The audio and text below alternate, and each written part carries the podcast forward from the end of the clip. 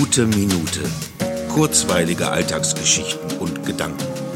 Mein Name ist Matthias Hecht und jetzt geht's auch schon los. Heute ist mal wieder so ein Tag, wo ich hier so sitze und nichts im Kopf habe.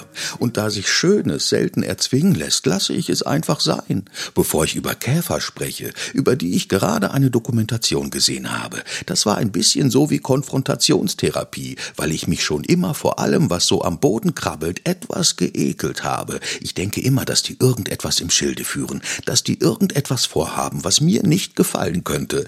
Dabei interessieren die sich gar nicht für mich. Die machen alle möglichen beachtlichen Dinge dort in ihrem Lebensraum. Und da ich seltener auf dem Waldboden anzutreffen bin, ist es eben nicht mein Lebensraum. Also kann ich mich entspannen.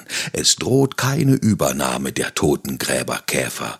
Die heißen wirklich so. In der Tierwelt hat man irgendwie immer das Gefühl, dass da alles so passiert, wie es am besten ist. Das scheint bei uns Menschen anders zu sein. Und wir sollten zumindest dafür sorgen, dass alle diese faszinierenden Tierarten ihre Lebensräume behalten.